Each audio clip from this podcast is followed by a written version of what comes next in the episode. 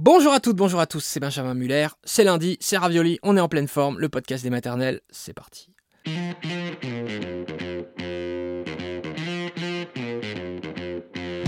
Le podcast des maternelles, le podcast France Télévisions. Aujourd'hui, l'émission s'appelle Trois accouchements en trois ans. Voilà.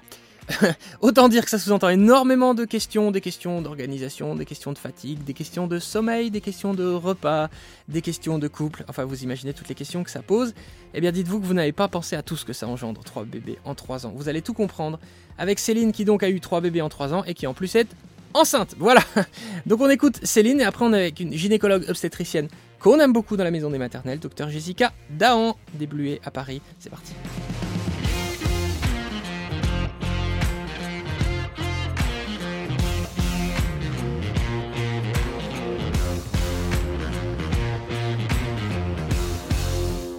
Vivre trois grossesses, trois naissances en trois ans, c'est le choix qu'a fait Céline, qui est notre invitée. Bonjour Céline. Bonjour Agathe. Merci d'être avec nous. Ça y est, on a un petit peu de lumière.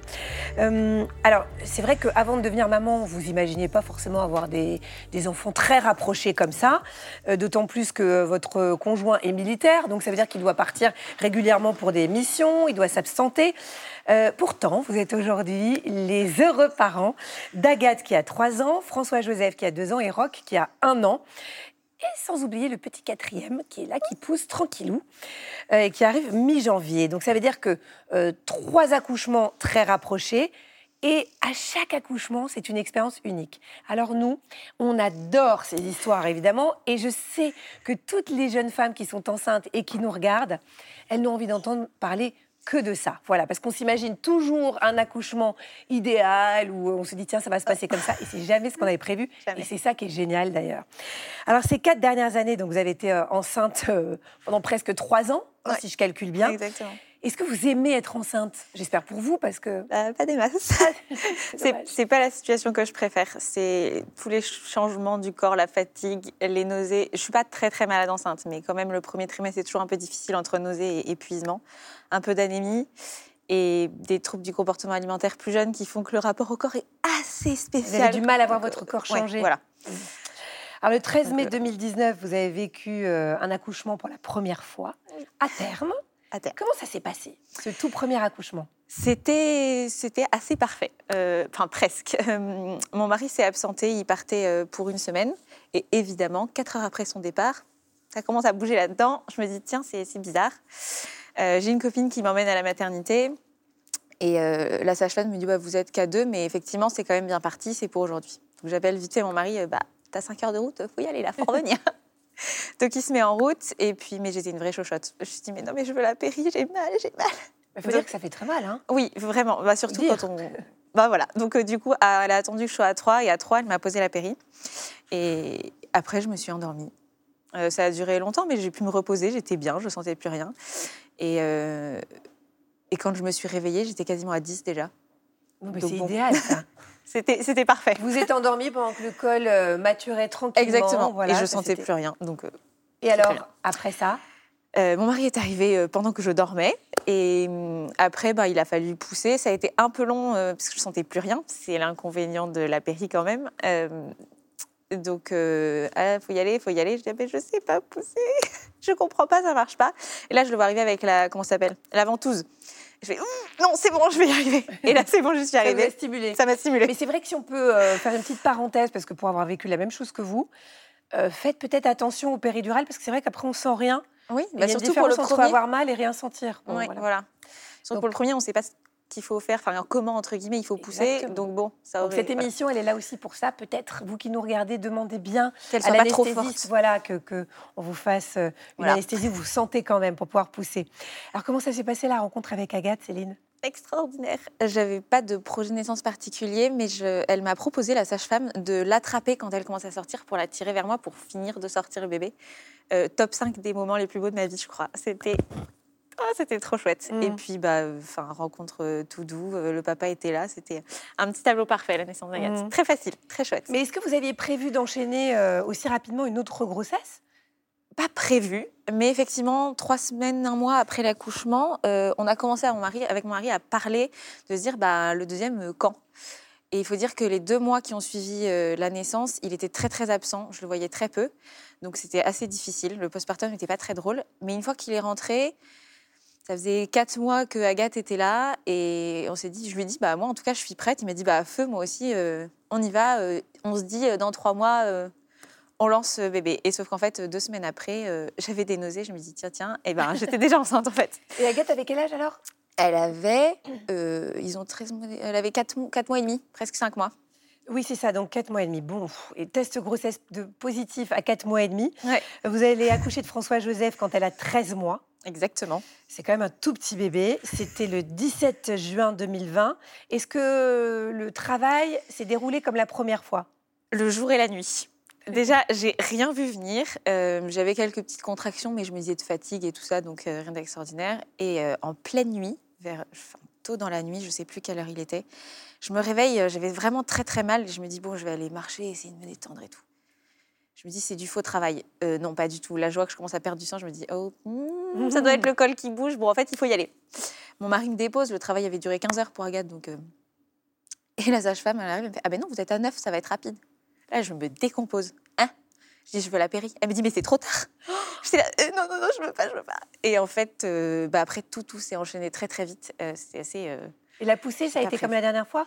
Non, Et parce là- que là, vous sentiez... Et je, je sentais tout. J'ai- je- En fait, la poche des os bloquait le bébé. Elle m'a dit euh, Vous voulez qu'on attende votre mari? Je dis euh, Oui. Et puis au bout de deux contractions, j'ai dit Non, père, on y va, on y va. Et, et en deux poussées, il était sorti. Et puis j'ai- vraiment cru, mais la douleur n'est pas du tout pareille. Effectivement, je comprends pourquoi on dit que ça fait mal d'accoucher. Sans la péri, ça fait vraiment mal. Je vais pas Mhm. mentir. J'ai cru que j'étais en train de mourir. Ah, c'est sûr que c'est une douleur, mais on l'oublie vite. On l'oublie vite. Si- Sinon, il n'y aurait pas eu le troisième un an après. Et puis, on a un postpartum qui est quand même moins compliqué, vous avez remarqué Ah, beaucoup Généralement. moins compliqué. Euh, bah, de- quelques heures après, déjà, j'étais debout. Ce qui ça. était impensable pour ma première grossesse. Mais oui, parce que mine de rien, la péridurale, c'est pas anodin. Ah non, du tout. Bon, c'est pas que je milite pour que vous accouchiez sans péridurale, mais bon, au moins comme Non. ça, vous avez toutes les infos. Voilà. Il y a Alors, votre mari, pour euh, le petit deuxième, il est arrivé 10 minutes après euh, 10 l'accouchement, donc vous avez accouché seul. Oui. Comment vous avez vécu ce moment avec le recul? Ça devait pas être très marrant quand même. Au départ, j'en ai voulu à la terre entière parce que j'avais l'impression, c'est la première fois que j'accouchais sans péri et on a l'impression de se transformer en animal. Je disais, mais personne n'a vu ce truc héroïque que je viens de faire, alors que toutes les femmes passent par là, mais à ce moment-là, ça me paraissait euh, dingue. Et mais puis c'est après, héroïque. hein. oui, hein. Bah oui, c'est héroïque. Voilà. Et en fait, euh, après, c'est vite passé. Il y avait le petit, quand même le petit sentiment de se dire, ah, j'aurais aimé qu'il voit ça quand même. Bah oui. Mais bon, après, il est arrivé que dix minutes après, donc c'était quand même. Qui grave ce souvenir de la douleur, euh, lettre de feu, quoi. Tu vois ce que j'ai fait? Est-ce que, à quel moment est-ce que vous avez eu envie d'un nouveau bébé après ça? Alors au départ, après, j'étais assez traumatisée pendant les premiers mois par l'accouchement de François-Joseph. Et du coup, c'était vraiment pas au programme. Et un beau matin, comme ça, un soir même, avec mon mari, on s'est dit, euh, pourquoi pas, en fait, euh, chaud, feu, on y va Bah allez, troisième. Et comme on observe les méthodes naturelles, on savait exactement quand faire. Et du coup, ça a marché du premier coup. Ouais. Et le matin de Noël, le petit test positif.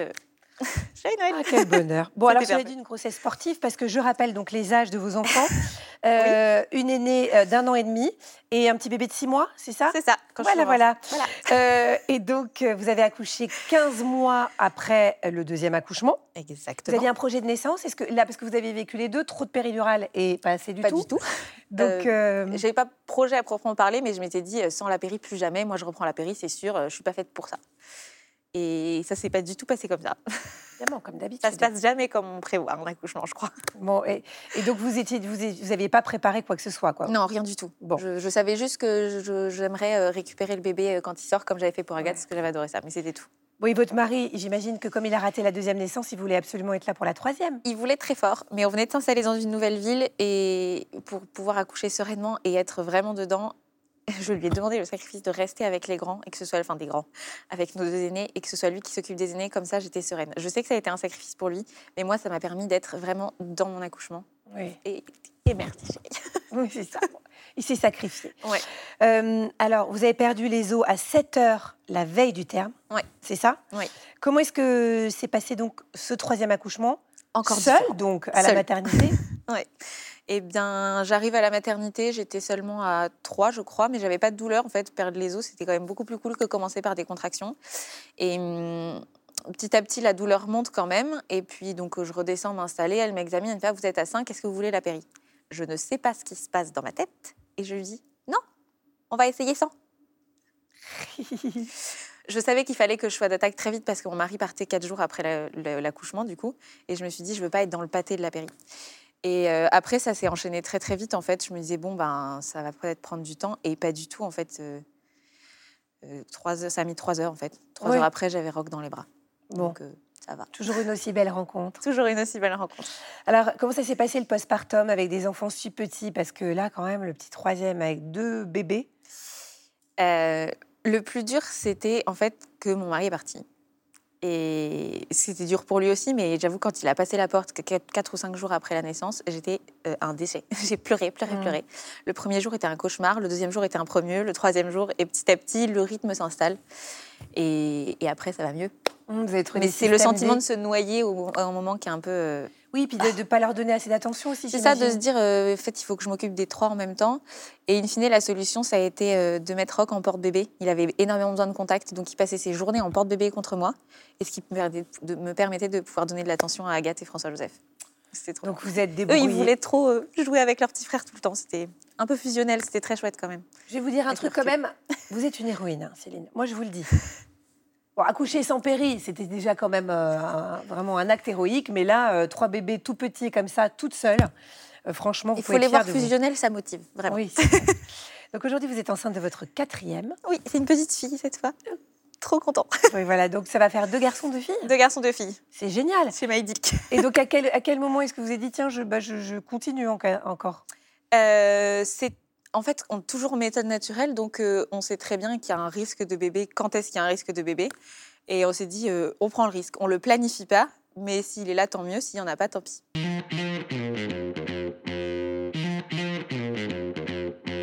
Pour répondre à toutes vos questions sur le sujet, nous avons le plaisir de recevoir le docteur Jessica Daonsal. Bonjour docteur. Merci d'être avec nous. Je rappelle que vous êtes gynécologue obstétricienne, chef de service à la maternité des Bluets à Paris. Bon, là, on a vu avec Céline, euh, les, les grossesses se sont très très bien passées. Est-ce que néanmoins, quand on enchaîne les grossesses comme ça, ça augmente les risques, je dirais? Alors ça dépend ah, on a un problème de micro, donc vous allez faire Michel Drucker. Ok, très bien, avec plaisir. Le karaoké commence. Attention, je suis capable. Euh, donc oui, ça dépend beaucoup de comment s'est passée euh, cette première grossesse. Si elle s'est bien passée euh, comme celle de Céline, il y a toutes les chances pour que la grossesse d'après, même si elle est rapprochée, elle se passe bien aussi. En revanche, s'il y a eu une pathologie, notamment menace d'accouchement prématuré ou pré-éclampsie, les risques sont d'autant plus augmentés que cette grossesse est rapprochée. Ah quand même Oui. On a reçu une question en vidéo d'une autre championne comme Céline, elle s'appelle Axel. Regardez. Bonjour, je vous envoie cette petite question. J'ai donc eu 4 enfants en 3 ans, donc avec deux voix basses qui se sont super bien passées et une césarienne euh, pour euh, des jumeaux. Et j'aurais voulu savoir au bout de combien de temps, après des grossesses très rapprochées et euh, notamment une césarienne, on pouvait retomber enceinte pour avoir une voix basse. Merci beaucoup. Alors, il y a en fait deux questions en une. Il y a la question du délai de la grossesse après une césarienne et la question de la voie d'accouchement après une césarienne. Alors, concernant le délai après une césarienne, alors là, pour le coup, on est beaucoup plus strict en termes de recommandations, puisqu'il y a cette cicatrice qu'on a sur le ventre qui est la même sur l'utérus et qui nécessite entre six mois et un an pour être vraiment consolidée. Donc, le délai vraiment strict minimum après une césarienne, avant de démarrer une nouvelle grossesse, c'est six mois. Et en général, on recommande même un an, euh, le temps euh, que cette cicatrice soit suffisamment solide. Donc vous préconisez une contraception dans ces ah cas-là Ah oui. Et d'ailleurs, après une césarienne, on recommande de voir euh, le gynécologue obstétricien, de refaire le point sur ça. Et nous, on s'assure que la contraception soit suffisamment fiable mmh. pour qu'il n'y ait, ait, pas de sujet justement ensuite. Et concernant la voie d'accouchement, alors Concernant euh, cette euh, patiente, cette dame, euh, elle a toutes les chances de pouvoir envisager un accouchement par les voies naturelles, puisqu'elle a accouché deux fois par les voies naturelles et ensuite une césarienne avec une raison précise qui était les jumeaux. Mais la question se pose au cas par cas pourquoi il y a eu une césarienne? Est-ce qu'elle a déjà accouché avant ou pas? Et, les modalités d'accouchement. Olivia nous écrit J'allaitais encore mon premier bébé quand je suis retombée enceinte. J'accouche bientôt. Pourriez-vous faire un point sur le retour de couche et quand reprendre une contraception post-accouchement? Alors ça, c'est une très bonne question parce qu'effectivement, on a coutume de dire que l'allaitement euh, protège de la grossesse, entre guillemets, parce que ça empêche l'ovulation. Ça, c'est vrai si euh, la tétée est donnée toutes les 3-4 heures sans espacer euh, plus longtemps. Donc si le bébé fait sa nuit ou une sieste plus longue, il peut y avoir une ovulation sans qu'on s'en aperçoive, puisque la seule façon de le savoir, c'est d'avoir les règles 15 jours après. Donc ce délai-là, tant qu'on n'a pas eu les règles, on est potentiellement fertile et il peut y avoir une grossesse. Donc le délai pour démarrer une contraception, c'est le début des rapports sexuels. Donc on n'a pas forcément la date euh, qui est prévue dans le calendrier. Donc en général, on recommande 3-4 semaines après l'accouchement de démarrer la contraception. Mmh. Valentine vous dit j'ai eu deux enfants rapprochés et suis enceinte du troisième. Premier accouchement long, second très rapide. À quoi m'attendre pour le troisième? J'ai peur d'accoucher chez moi. Il euh, n'y a pas de règle? Il n'y a pas de règle, c'est de l'ordre de la boule de cristal, un petit peu. Euh, alors, on peut quand même se dire que si euh, cette dame va en maternité, elle est examinée et qu'elle a déjà un col qui est euh, bien ouvert, les, les soignants vont réfléchir à deux fois avant de la renvoyer à la maison parce qu'il y a quand même un risque pour qu'elle accouche rapidement. Mm. Mais, mais de là à le prédire précisément, impossible. Qu'est-ce que vous, vous appelez un accouchement très rapide? Alors ça dépend de, on, le, ça dépend de la parité. Donc c'est sûr qu'un accouchement euh, pour un premier, euh, si c'est euh, dans les 8 heures, on considère que c'est plutôt rapide. On sait que pour un deuxième ou un troisième, généralement c'est un peu plus rapide. Il n'y a pas de timing précis, mais en 3-4 heures, c'est rapide. 3-4 heures, c'est bien. Mmh. Emma nous dit J'ai toujours voulu des enfants rapprochés, mais je tiens aussi beaucoup à mes allaitements. Puis-je continuer à allaiter mon premier enfant si je tombe enceinte du deuxième? Alors, il n'y a pas de risque à continuer l'allaitement, mais généralement, lorsqu'on tombe enceinte, euh, l'allaitement se, tarit progressivement et c'est rare qu'on puisse allaiter toute la grossesse. Magali vous dit comment faire pour la rééducation du périnée quand les grossesses sont très rapprochées? Ah. Ah, ah. C'est chaud, hein, c'est vrai. Alors effectivement, pour le périnée, ça peut avoir, il peut y avoir un impact, et donc c'est important de faire le point avec euh, sa sage-femme ou son gynécologue pour savoir euh, est-ce que euh, est-ce que le périnée est relâché, est-ce qu'il y a des fuites, etc. Mais ça n'empêche qu'il faut faire cette rééducation. Alors si la question c'est la grossesse a démarré et qu'on était en cours de rééducation périnéale, on peut la poursuivre, mais à un moment donné, il va falloir l'arrêter au bout de trois mois, et, et, du coup, ça sera repris après la deuxième, après la grossesse suivante. Mmh. Euh, à l'instant, Agnès nous écrit J'ai 42 ans, je viens d'accoucher de mon premier enfant, j'aimerais lancer le deuxième sans tarder. Elle vous demande quels sont les risques. Alors, 42 ans, ça commence à devenir une grossesse tardive. Donc, euh, si elle a eu une grossesse qui s'est bien passée, bah, il n'y a pas de raison de se soucier, euh, si ce n'est que euh, elle sera forcément un peu plus surveillée au niveau de sa tension, au niveau des risques d'accouchement prématuré. Mais si tout s'est bien passé pour sa première grossesse, au contraire, on a envie de lui dire d'y aller sans tarder, puisqu'effectivement, à 42 ans, la fertilité est diminuée. En revanche, si elle a eu une pathologie pour sa grossesse, vraiment de faire le point avec son gynécologue obstétricien avant de démarrer la grossesse. Hmm.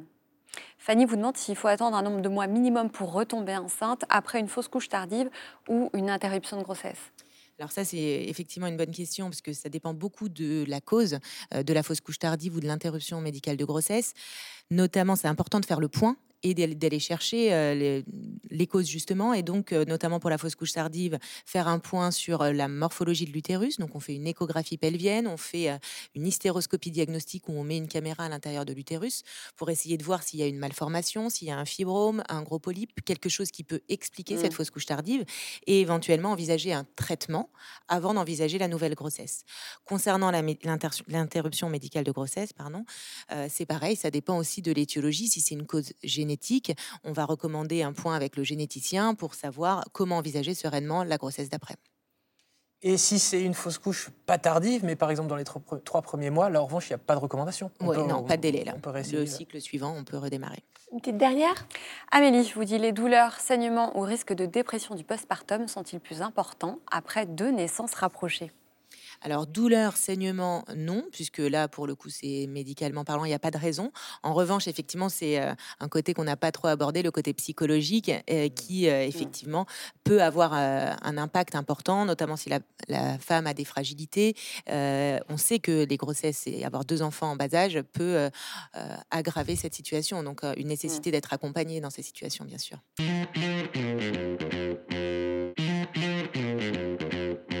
Pour mon premier bébé, j'ai eu une prééclampsie et une césarienne en urgence. Elle vous demande s'il y a le plus de chances d'avoir la même chose pour le deuxième naissance alors effectivement, la prééclampsie euh, est un facteur de risque de, se renouveler euh, pour la grossesse suivante, donc elle sera euh, nécessairement plus surveillée. On surveillera l'apparition de signes fonctionnels d'hypertension, des signes d'hypertension, des œdèmes, et elle sera surveillée plus, de manière plus rapprochée en maternité.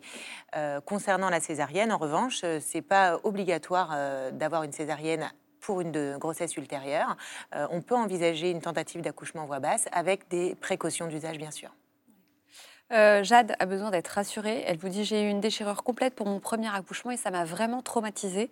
Enceinte de 5 mois du deuxième, j'ai trop peur de refaire une voix basse. Avez-vous des conseils? Alors, il est extrêmement important qu'elle en discute avec euh, l'équipe où elle est suivie, parce qu'une déchirure complète euh, peut avoir différentes conséquences. un périnée complet peut être compliqué ou non, peut avoir des séquelles ou non sur la vie ultérieure, et, il est nécessaire de faire le point sur l'intégrité de, de, ce sphincter euh, pour pouvoir envisager euh, l'accouchement euh, et la tentative d'accouchement voix basse, parce qu'effectivement, c'est pas sans risque. Donc c'est vraiment important de faire le point après une déchirure complète. Eliana nous demande quel risque si on a des grossesses rapprochées très jeunes? Alors, pas forcément plus de risques du fait de la, du jeune âge. Euh, le jeune âge expose à un petit risque supplémentaire de menace d'accouchement prématuré. Donc peut-être que euh, voilà, ce, risque peut être légèrement augmenté, mais, euh, mais pas beaucoup plus du fait du jeune âge. Aude vous dit enceinte de mon premier enfant, j'aimerais éviter l'épisiotomie. Dans quel cas est-elle vraiment nécessaire? Est-ce plus fréquent pour les premières naissances? Ça fait peur, c'est vrai, cette épisiotomie Alors oui, en plus on l'a beaucoup euh, diabolisé, donc euh, les femmes ont très très peur de cette épisiotomie. Alors il faut savoir aujourd'hui qu'il y a une vraie remise en question, une vraie remise en cause des pratiques médicales obstétricales sur l'épisiotomie et euh, heureusement dans la plupart des maternités, ces taux d'épisiotomie ont vraiment baissé, et, mais ne sont pas à zéro parce qu'il reste des indications d'épisiotomie. Et celles-ci sont alors soit une, un besoin de faire naître de manière très imminente le bébé, donc en cas de, ralentissement du cœur profond euh, qui euh, nécessite de faire un, accouchement euh, imminent. Et parfois, seule l'épisiotomie permet de débloquer la tête. Quand notamment, Pour aller la chercher? Quand notamment la tête est juste sur le périnée. Et que là, c'est pas forcément une bonne indication de faire un instrument, mais qu'une une épisiotomie permet de débloquer, de débloquer la tête. C'est assez rare, mais ça peut arriver. et puis, l'autre situation, c'est justement les situations où on craint une déchirure complète avec euh, par exemple euh, euh, une distance entre l'anus et, le vagin qui est très courte, ou quand on voit que c'est en train de se déchirer. Alors bien sûr, l'épisiotomie n'empêche pas à 100% d'avoir une déchirure complète, mais parfois ça peut quand même diminuer, ce risque-là. Donc c'est les principales indications. Donc après, ça reste quand même un risque faible. Hein. Aujourd'hui, une épisiotomie, c'est entre 6 et 10% des accouchements, un petit peu plus élevé pour un premier bébé en effet, mais ça reste assez faible. Question de Bérangère. Je me suis fait opérer l'année dernière d'une sleeve. Oui. C'est l'estomac, ça. Ok, merci. Euh, on m'avait conseillé de ne pas être enceinte dans les deux ans qui suivent. Quel risque si je ne respecte pas le délai conseillé? Alors, on va déjà expliquer peut-être ce qu'est une sleeve. Oui, alors, je ne suis pas spécialiste de la sleeve, mais c'est effectivement une chirurgie euh, bariatrique, c'est-à-dire pour euh, les personnes qui sont atteintes d'obésité et qui vont se faire opérer euh, au niveau de l'estomac pour, pour perdre du poids, beaucoup de poids. Et effectivement, ces personnes-là sont suivies par des spécialistes pour vérifier l'absence de carence. et on sait que en avec la grossesse, notamment si elle survient dans un délai assez proche de cette chirurgie, va augmenter encore plus le risque de carence. Donc, dans tous les cas, alors si son spécialiste lui a dit deux ans, euh, je conseille de le respecter. Et dans tous les cas, c'est une grossesse qui devra être suivie avec un bilan nutritionnel dès le début de la grossesse à la recherche de carence, anémie, vitamine B12, vitamine D et une supplément calcium et une supplémentation euh, ciblée avec ces potentielles carences. Et on ne fait pas non plus, euh, par exemple, le test du diabète gestationnel où on va euh, ingérer 75 grammes de glucose, eh bien ces patientes qui ont été opérées, on va leur faire le test différemment en faisant une glycémie à jeun et postprandiale parce que ce test peut être dangereux chez ces personnes-là. Amy vous dit lors de mon premier accouchement, la péridurale n'a fonctionné que d'un seul côté et j'ai tout senti de l'autre. Sait-on à quoi c'est dû et si ça risque de se reproduire pour mon deuxième? Alors malheureusement, c'est ce qu'on appelle une péridurale latéralisée. Ça arrive, euh, c'est assez rare, mais ça peut arriver. Alors pourquoi. Je pense que, alors pour le, déjà, c'est pas vraiment mon domaine, c'est les anesthésistes qui en sont spécialistes, mais globalement, on explique rarement euh, pourquoi, pourquoi ça a été latéralisé. On essaye de, de trouver des solutions pour pallier à ça, euh, et il n'y a pas plus de risque que ça se renouvelle euh, une autre fois. C'est pas dû à une, un Mm. problème au niveau de son dos, euh, c'est voilà un, un aléa qui s'est passé avec la péridurale. Ce sera important d'en parler avec, les- avec l'anesthésiste qu'elle va voir en consultation. Ça sera noté dans son dossier, et mais normalement, il n'y a pas de plus de risque pour en avoir ça une nouvelle fois. Mm. Enceinte de mon quatrième, j'ai été déclenchée pour mes trois premiers pour dépassement de terme. Est-ce que j'ai une chance d'avoir un accouchement plus naturel cette fois-ci ou est-ce la loi des séries? Non, elle a une chance d'accoucher. euh, bah, déjà pour un quatrième, on a tendance à dire que son col est, souvent euh, plus ramolli, plus ouvert. Euh, donc, euh, donc non, non, elle peut avoir un accouchement plus naturel et, et qui se mette en route spontanément avant le, le terme dépassé. Mais il y a aussi une petite loi des séries parfois. Oui, Ouais. mais ça. Gabriel vous dit j'ai eu énormément de nausées et vomissements pendant ma première grossesse. J'ai envie d'un deuxième enfant, mais ça me bloque. Est-ce que je peux avoir une deuxième grossesse complètement différente? Oui, et c'est beaucoup décrit. euh, alors, c'est vrai que souvent, il peut y avoir quand même euh, les symptômes qui se euh, répètent parce que euh, c'est dû aux hormones euh, de la grossesse et généralement, euh, ça, ça se répète souvent d'une grossesse sur l'autre. Euh, mais euh, il n'y a pas du tout de, de- de certitude. Et puis, euh, elle y est aussi un petit peu plus préparée, donc elle peut euh, envisager euh, un traitement euh, de manière plus précoce, parce qu'on sait que quand on prend en charge euh, de manière plus, plus tôt, euh, on peut réussir à pallier ces symptômes, notamment peut-être par d'autres méthodes que médicamenteuses pures pour ce symptôme-là, euh, comme l'acupuncture ou d'autres choses qui peuvent aider quand on les prend précocement. Stella, je suis très mince et on m'annonce un gros bébé, c'est ma première grossesse. Comment l'équipe va-t-elle déterminer si je suis capable d'accoucher par voie basse ou non? Alors déjà, le fait d'être mince pas- n'est pas, un facteur péjoratif pour l'accouchement. Euh, Le fait d'avoir un gros bébé, ça nécessite des explorations, de savoir euh, est-ce qu'il y a du diabète gestationnel ou pas. Et ça, c'est très important parce que euh, le- la macrosomie, c'est-à-dire le gros bébé, n'est pas la répartition des graisses du bébé n'est pas pareille s'il y a un diabète ou pas. Et la, la prise en charge de l'accouchement ne sera pas la même. Donc ça va dépendre beaucoup de ça et aussi de- du degré de macrosomie, c'est-à-dire qu'il y a gros bébé et très très gros Ouais. bébé. Et si jamais vraiment il, il est au-delà des courbes et que c'est vraiment un très très gros bébé, on peut envisager un déclenchement dans le courant du 9e mois pour éviter d'atteindre euh, des 4,5 kg, 5 kg qu'effectivement on, on préfère éviter. Mm. Hildred vous dit j'ai eu une fille avec accouchement code rouge suite à une crise d'épilepsie. Et là, j'ai peur de retomber enceinte. Euh, quel risque pour Hildred Alors, épilepsie ou éclampsie, déjà à, à déterminer. Alors, ça peut être une épilepsie, mais généralement, quand ça aboutit à un code rouge, c'est souvent une éclampsie, c'est-à-dire euh, globalement, c'est une crise euh, tonico-clonique généralisée, c'est-à-dire des mouvements de convulsion. Mais quand c'est dans l'éclampsie, c'est dû à la grossesse. Quand c'est dû à une épilepsie, c'est dû à la maladie euh, euh, propre à la personne qui est épileptique depuis son plus jeune âge. Donc, c'est vraiment deux entités différentes. Donc, je pense que c'est plutôt une éclampsie dans- dans- si ça aboutit à un code rouge. Voilà, c'est-à-dire une césarienne en urgence pour arrêter la grossesse et qui permet la guérison de, de cette euh, maladie. Euh, dans ce cas-là bien précis, c'est nécessaire effectivement de faire le point avec son médecin, gynécologue, obstétricien sur le délai de grossesse, euh, notamment est-ce que son, sa tension artérielle est redevenue normale, est-ce que sa prise de sang est redevenue normale, est-ce que son corps s'est bien remis de cette complication de la grossesse? Et généralement, donc euh, le délai c'est au moins un an.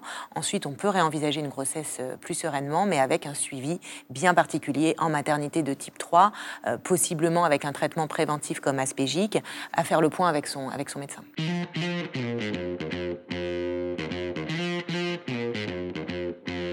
Merci docteur Dahan, merci beaucoup à Céline d'être venue dans la maison des maternelles. Voilà, on se retrouve demain pour un nouvel épisode en direct sur France 2, en podcast et sur les réseaux sociaux. D'ici là, au revoir tout le monde.